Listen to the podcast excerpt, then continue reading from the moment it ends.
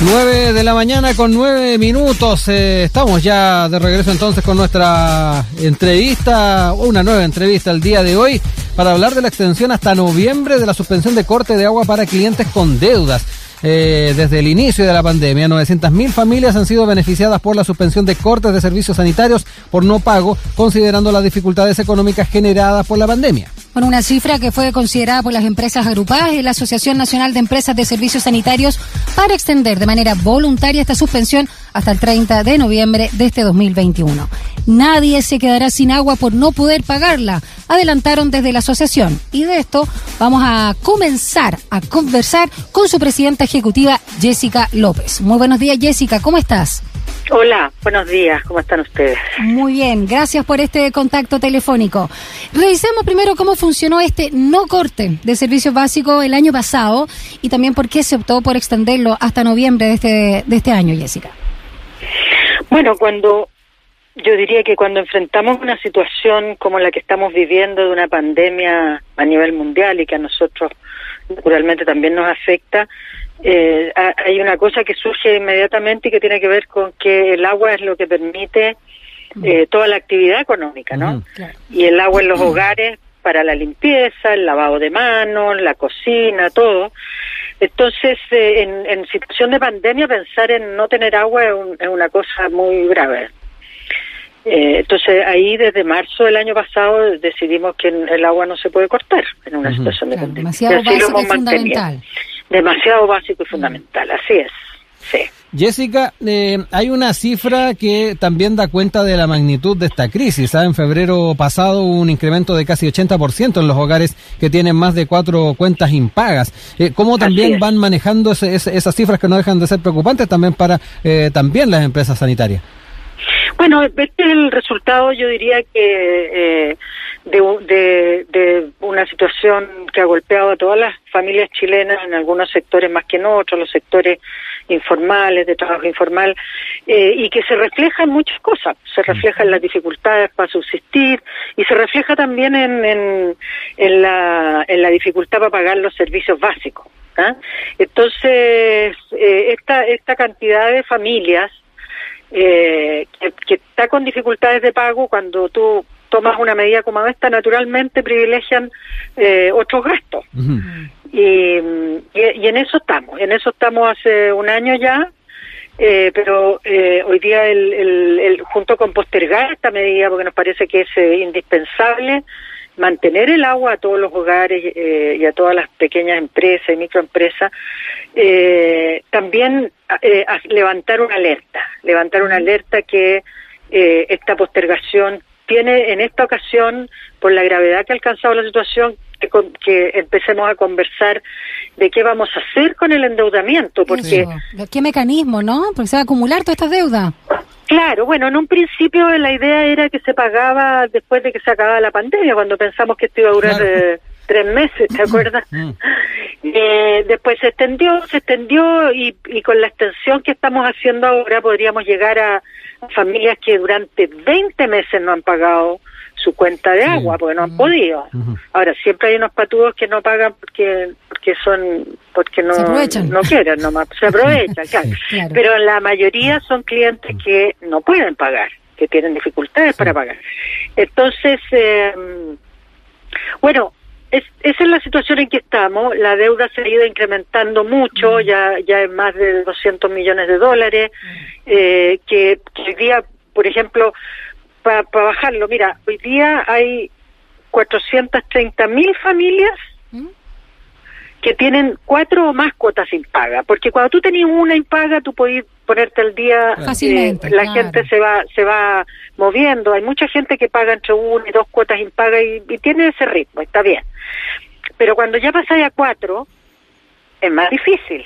Entonces, hoy día hay 430 mil familias, o sea, más de un millón de personas que tienen la cuenta de agua impaga por más de cuatro eh, meses, algunos con siete, otros con diez, eh, etcétera. Entonces, eso ya ya es una deuda promedio de 300 de más de 300 lucas mm. que que eh, es, mucha plata para una cuenta de agua. Si tú miras tu cuenta de agua, ¿ustedes la han mirado alguna vez? Es bien... Yo no la miraba antes, pero desde que trabajo en esto es muy interesante mirar la cuenta de agua. Pero tú te das cuenta, si tú te pagas 5 lucas de agua, es porque consumiste, no sé, 6, seis metros cúbicos. ¿Ya? Es, como un peso, un poquitito menos de un peso el litro de agua en Chile, en Santiago. Eh, es, un, es un peso que cuesta agarrar el agua en los cauces, suponte tú en el río, extraerla de un pozo, llevarla a una planta para producir agua potable, distribuirla en todos los hogares a través de las cañerías, recoger todas las aguas servidas, que tiramos la cadena, que nos duchamos, que lavamos los platos, la llevamos a una planta de tratamiento, se trata y se devuelve a, a, a los cauces, queda limpia. Todo eso vale menos de un peso, del litro. Sí. Entonces, si tú tenías una cuenta de 10 lucas, es como que gastaste 10 metros cúbicos.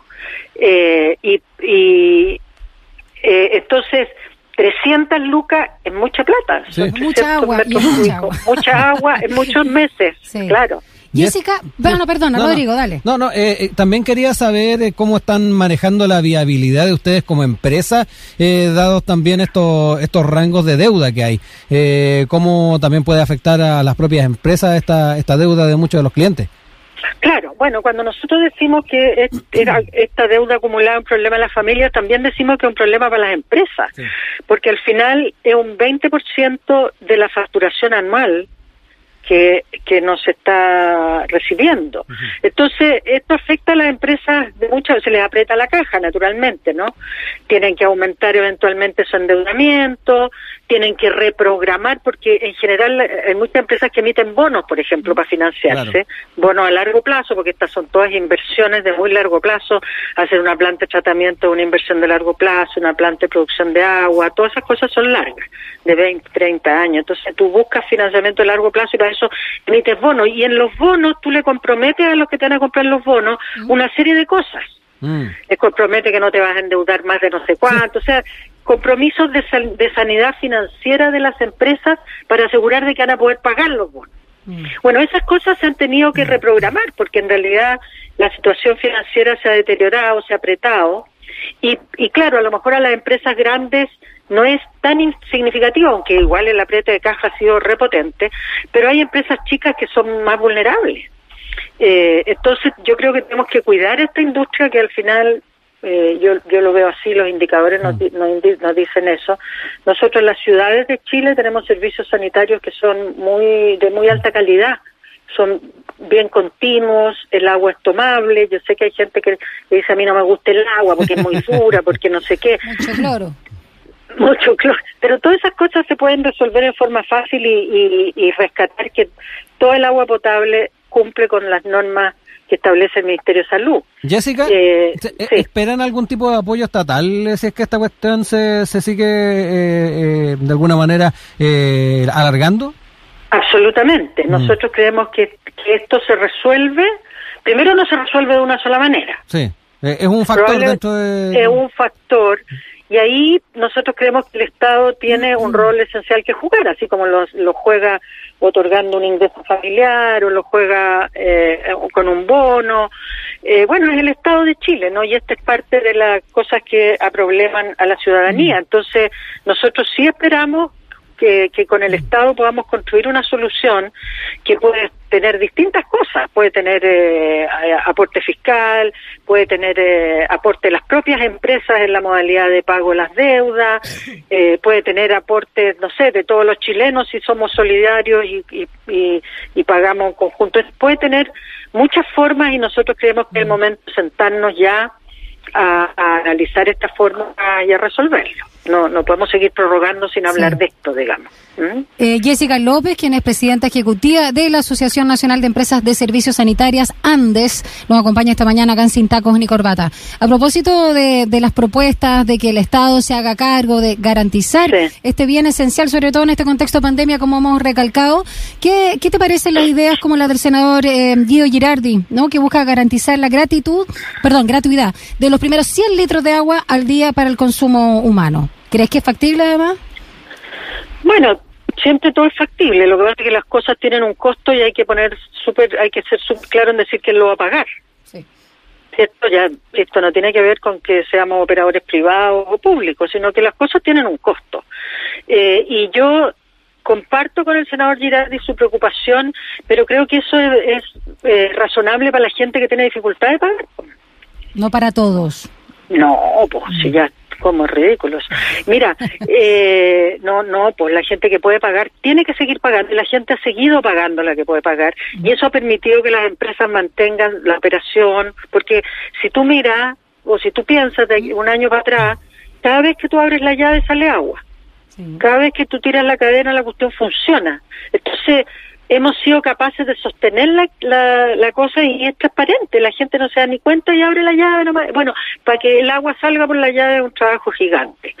Eh, entonces, eh, es, eh, es una cosa que nosotros más queremos que se tome conciencia del valor que esto tiene.